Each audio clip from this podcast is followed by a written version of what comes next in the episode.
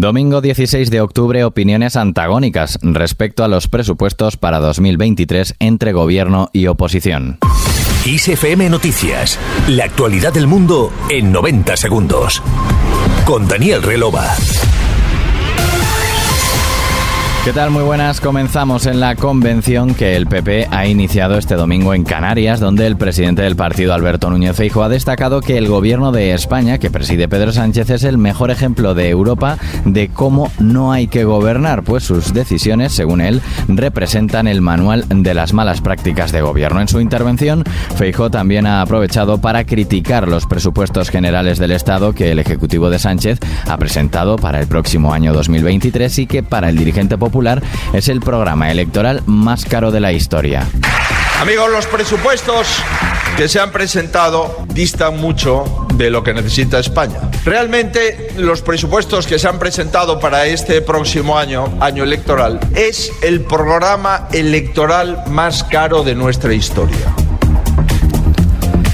No opina lo mismo el ministro de Cultura y coordinador de Izquierda Unida, Alberto Garzón, que hoy ha estado en Barcelona participando en una jornada reivindicativa sobre la alimentación saludable.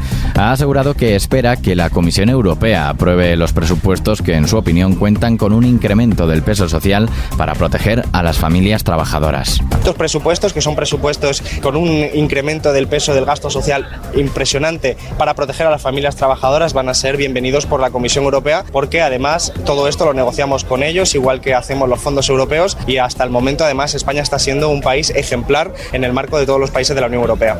Por otra parte, Garzón también se ha referido al bloqueo en la renovación del CGPJ. El ministro cree que el Partido Popular está demostrando con su postura sobre la renovación del Poder Judicial que no está interesado en cumplir la ley.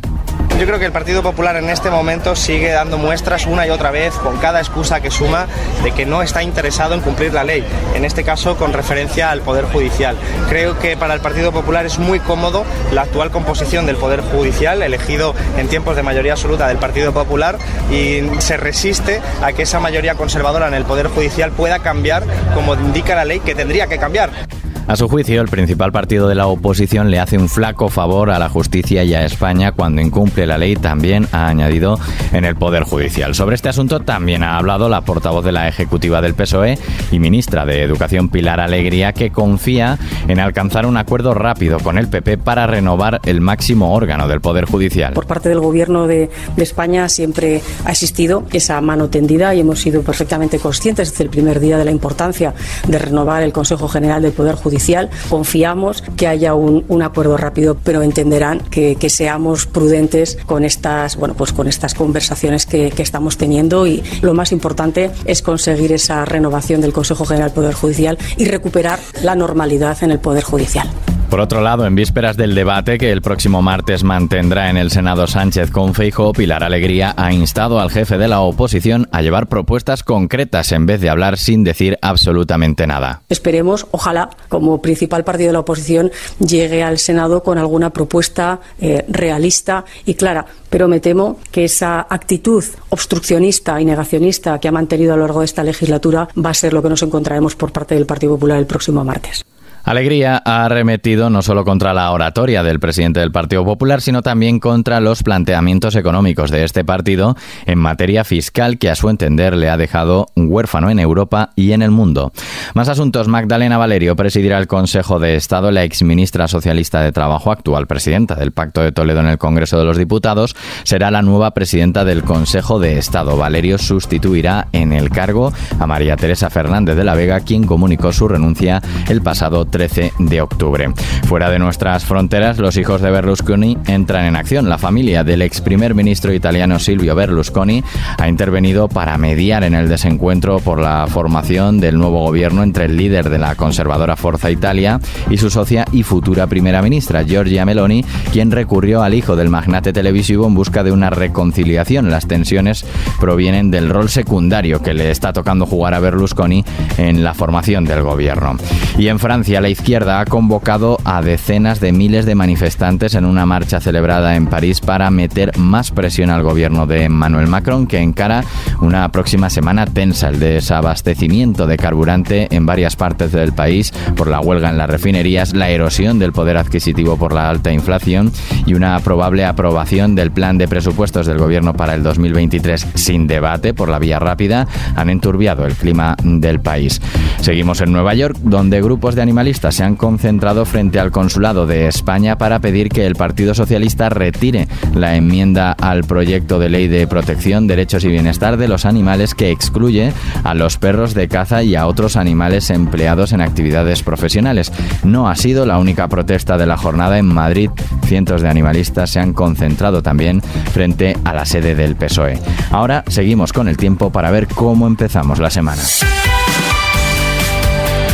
Precipitaciones persistentes este lunes en el oeste de Galicia y la zona de Sanabria, en Zamora.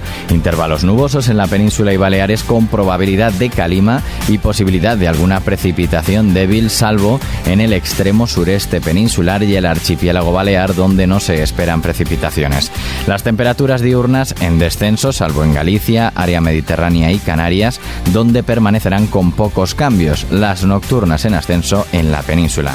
Y terminamos con música, terminamos con Clearwater Revival.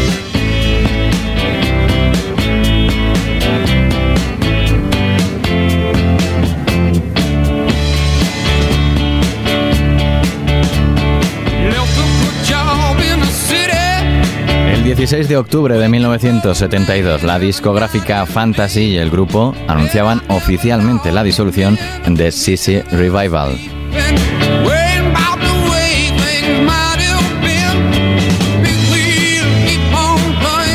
Las tensiones entre los cuatro miembros de la banda llevaron a una ruptura insalvable. John Fogerty, vocalista, tomó el control del grupo en temas comerciales y artísticos, pero la situación comenzó a exasperar a su hermano Tom, guitarrista, así como a Stu Cook, bajista, y Doug Clifford, el baterista, porque querían una mayor representación en el trabajo de la banda.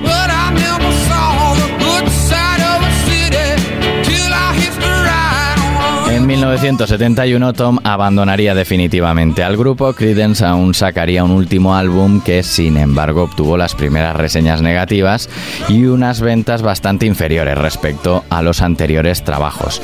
Las relaciones con el sello Fantasy tampoco mejoraron, todo lo contrario, llegaron a tener el peor contrato discográfico de todos los músicos estadounidenses de éxito. Finalmente, un día como hoy, anunciaron la separación del grupo.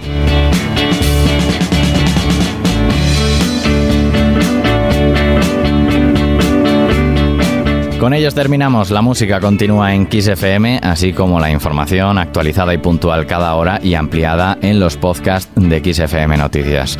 Gustavo Luna en la realización. Saludos de Daniel Relova. Hasta mañana.